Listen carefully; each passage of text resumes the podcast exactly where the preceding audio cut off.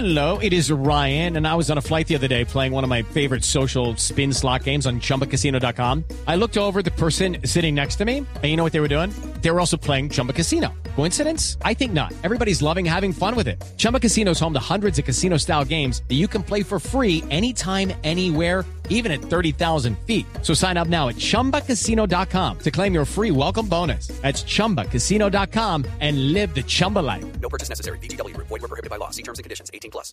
Hola, don Fer, buenos días. Aló, muy buenos días, don Ricardito. Aquí le tengo el saludo que tanto estaba esperando, el de Lupi. Hola, hola. gracias. Hola, Lupita, ¿cómo estás? Muy bien, ¿Cómo van ¿y todos por allá? Muy bien, aquí peleando, pues, no mentiras. Pasándola rico. nosotros aquí pasando, aquí pasando delicioso, compartiendo esta mañana de sábado con todo el mundo. Muchas gracias por defenderme. Pues se trata de hacer lo posible, como siempre. Lo que pasa es que Aunque a veces haces que sea como difícil, ¿no? a veces qué? haces que sea como difícil. Ah, ahora yo también soy la culpable. Sí, no, mentira. Dejamos nuestra sección social No, para no, no, pero es que además, eh, a diferencia de, de lo que a usted le gustaría, cada vez mi red de defensores crece. No, no, no. A mí me encanta que usted tenga su club. Todos los días crece. Lo que pasa es que me agreden. ¿Quién te agrede? primero- Nadie te primero los agrede. del club de Topolinos y todo. No, mentira. Ah. Mentira, Lupi, mentira. Pues muchas gracias por invitarme y, y bueno, un saludo también a todos los oyentes. Fer, ¿de dónde nace esta inquietud de escribir esta nota, utilizar de forma inadecuada las luces en los vehículos, provoca graves accidentes y esta sumatoria de situaciones tan particulares que muchas veces nos toca a nosotros? ¿Cómo salió? ¿Cómo la, cómo la escribió? Pues Ricardo, eh, la verdad es uno cuando se pone a escribir piensa, le llegan ciertas ideas que como en el momento no recuerda. Me llegó el tema de las luces y pues con la experiencia que uno ha tenido a lo largo de la vida conduciendo, más, más todo el estudio y todas las cosas, me salió el tema y me acordé pues de, de poner el título tal como sucede en la vida real. Las luces mal utilizadas pueden provocar accidentes graves y los he visto en carretera. Le voy a La proponer, verdad, sí. Fernando, le voy a proponer una cosa. Vamos a, a leer aquí una frasecita y hacemos el comentario sobre lo que escribió. ¿Sí? Ok. Eh, eh, arranco, no, pues obviamente la nota es extensa, no la voy a leer toda, pero arranco dentro de, de lo que me parece eh, lo que tenemos que destacar. No hay egoísmo a tacañería más peligrosa por el eterno tema de que así duran más los bombillos, la batería o el alternador, pues las luces sirven para ver y muy especialmente para ser vistos. Esto último sin duda es mucho más importante. Hay gente que decide apagar las luces porque es que está ahorrando batería. Eso no es cierto, ¿no? Fernando. Eso, eso es una cosa absurda y, y como digo yo, paréntesis, entre otras cosas, nunca he entendido porque pues yo en ese tema de política no no no es mi fuerte, ni, ni lo único que sé, como ya lo saben todos, es que derogaron la ley que nos obligaba a todos en carretera a tener las luces prendidas durante el día. Eso es una cosa que solo pasa en Colombia realmente. Después de que países llevan décadas eh, usándolas de día, porque los estudios han demostrado que que la vista, que el ojo de nosotros los humanos reacciona mucho más rápido a la luz artificial de unas bombillas de auto que a la luz del sol y hacen que tanto los peatones como los conductores reaccionen más rápido, ¿sí? Dos grandes Y las, Fernando. las estadísticas muestran que los accidentes bajan por usarlas de día. Los accidentes bajan por usarlos de día. Entonces, dos grandes verdades. Uno, no se acaba la batería si lleva las luces prendidas. Para eso el alternador está recargando permanentemente Sí. la batería. Y segundo, las luces de día es para que me vean, para que la gente sepa que estoy ahí y automáticamente tenga prevención en su tránsito cuando se acerca a mi vehículo.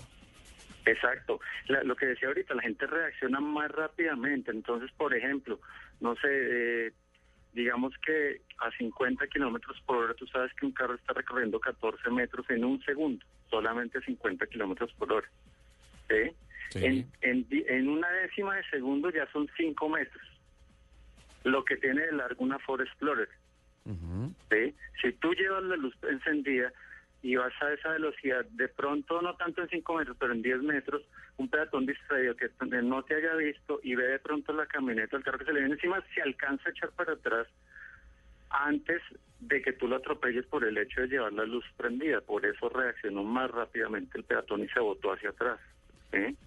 Perfecto. Te hablo de, un- de las enemil situaciones positivas que se pueden presentar por usar las luces como se debe. Todo exceso es malo. Y voy a otra frase. Lo mismo atañe a los conductores que viajan con las exploradoras prendidas en carretera cuando no hace falta, deslumbrando al que viene de frente. Uy, y sí. ojo, hablamos de exploradoras prendidas, tanto de noche como de día, porque de día también generan un encandila- encandelillamiento. Exactamente. Encandelillamiento o encandilamiento. Bueno, eh, en nuestro país muy sui generis, ¿no? Que tú ves que te sale de frente el bus sacando la cola que viene como a 120 y te pones esas exploradoras que les dan a la altura del techo del carro de uno. Sí. o los o los camiones eh, sin ánimo de estigmatizar porque entre otras cosas en carretera muchas veces los que mejor se portan son los señores de los camiones no y los que cumplen con las normas de ir por la derecha y todo el cuento bueno eh, las exploradoras digamos no estigmaticemos a las que vienen de equipo original porque si tú ves un carro que viene de frente con las exploradoras prendidas siendo equipo original generalmente no molestan ¿sí? Además de los buses y camiones eh, a los que me refiero, pues me refiero a los vehículos que llevan exploradoras, entre comillas, caseras, montadas, digamos, a la altura de la del bumper o, de la persiana, Sí. con bombillos de 100 vatios que te los prenden de frente de una y ojalá el vidrio de la exploradora sea bien lisito para que te, te deje más ciego. Para que impacte Esas más. son, sí. esas son las, las, las exploradoras molestas. Vámonos a la parte de atrás. Sigue viendo uno carritos por ahí que tienen una exploradora atrás en la placa solo para, para hacerle el mal al que viene detrás, ¿no? Ujú. Sí, no más, eso sí es puesta ahí con toda la intención del mundo. Porque las luces de reverso, primero, cuando el carro va hacia adelante nunca se van a encender. Y dos, son unas luces eh, muy suaves, ¿no? Las de reversa, ¿me dices? Sí. claro.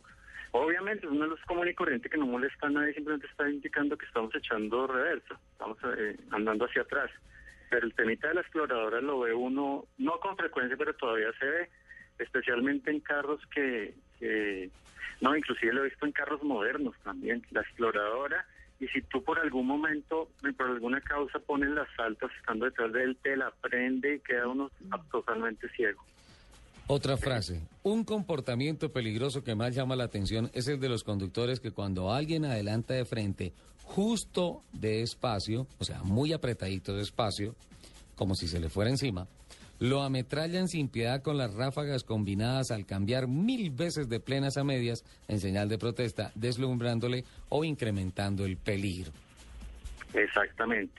Eso está como el, el, el tema diario de cuando uno le pone la direccional en lugar de dejarlo pasar, la persona, el conductor Ay. detrás del carro atrás lo que hace es acelerar La campaña de Lupi. la campaña de Lupi. Entonces acá acá es como lo mismo, ¿no? El que viene de frente, a veces la gente, mm, pues no me atrevo a decir tanto que se sale y le echa el carro al que está corto de espacio pasando, viniéndose de frente hacia uno, sino que, que le hace las ráfagas, como digo ahí en el artículo, mil veces para para deslumbrarte y de pronto puede ser un conductor inexperto que, Sí. que no puede acelerar más rápido porque no sube las revoluciones del carro o Se es puede alguien que el asustar. carro, sí o el que el carro no le da más porque va cargado lo que sea entonces lo que hay que hacer es hombre un poquito de tolerancia bajémosle las altas bajemos a luz de carretera y en lo posible orillarse hasta donde permita la seguridad eh, pues para uno y para el que viene en sentido contrario. Es muy frecuente, eso en carretera, fíjate, y verás que el que pasa justo despacio, lo, como digo yo el, en el artículo, lo ametralla con los cambios de bajas a altas. Sí, si ya se comete un error, o sea, si ya hay un factor de riesgo, que es hacer un sobrepaso muy justo, ¿sí? ¿Para qué se le mete otro factor de más riesgo? Es ponerse a echarle o pito o luces, muchas luces, como tú dices, los ametrallan con más de mil cambios eh, de altas a bajas, bajas a altas, altas a bajas. Entonces, que eso puede generar otro factor de desconcentración y de mucho más riesgo para generar en un accidente. La verdad, esa reflexión me parece muy, muy interesante. Y hay otra que Hay, también... hay una, Sí. discúlpame un segundito, y hay una, hay una cosa que me acabo de acordar que no está en el artículo y es, y es típico también de conductores inexpertos que se botan a pasar a alguien y no alcanzan a pasar al, al, al auto que quieren adelantar y llegó la curva, entonces obviamente uno se tiene que meter pues para no estrellarse y la persona que va, el vehículo que va al lado derecho no deja meter a esa persona. Sí. Entonces queda la persona, el, el vehículo, digamos, en el carril de contravía, también eso ha causado muchísimos accidentes. Muchos accidentes. Eso es un paréntesis que hago ahí porque pues eso no está escrito. Fernando, trajimos a colación su artículo y reitero el título, utilizar de forma inadecuada las luces en los vehículos provoca graves accidentes. Es como un bisturí en la mano o de un asesino o de un médico. Es un elemento que puede salvar vidas o que también puede quitarlas. Un automóvil es exactamente lo mismo. Y lo más importante en materia de seguridad activa y pasiva en un carro es justamente el comportamiento de manejo defensivo del conductor. ¿Estamos de acuerdo, Fernando? Eh, exactamente. Sí, por fortuna ya, ya los últimos sistemas de luces, eh, por ejemplo, hay una cámara instalada en el parabrisas del vehículo que entre otras muchas funciones tiene la de saber si eh, te- estando en carretera, si te, si te deja puesta la luz de carretera, la luz alta o la quita para no deslumbrar a los que vienen en sentido contrario, ¿no? Sí. Eso es un sistema que, que lo inventó, lo inventaron las marcas de lujo y ya prácticamente está disponible en este momento en, en algunos modelos nuevos de las marcas conocidas. Se hace de manera se automática. pueden- Lo hacen de manera automática, simplemente detecta, oiga, estoy deslumbrando al que viene de frente, listo, bajemos de, de luz de carretera de la alta, bajemos a la, a la media de cruce. Ese- eso es lo que hace el, el- el- es un gran avance, ¿no? Bueno, pues, don Fer, eh, de gratitud de autos y motos, Lupi le va a mandar un besito. Ah, muchas gracias. Muy querida, Lupi. premio, ¿eh? Es otro factor de desconcentración cuando se está manejando. Pero no, Sí, está, no, ya. pero no está manejando.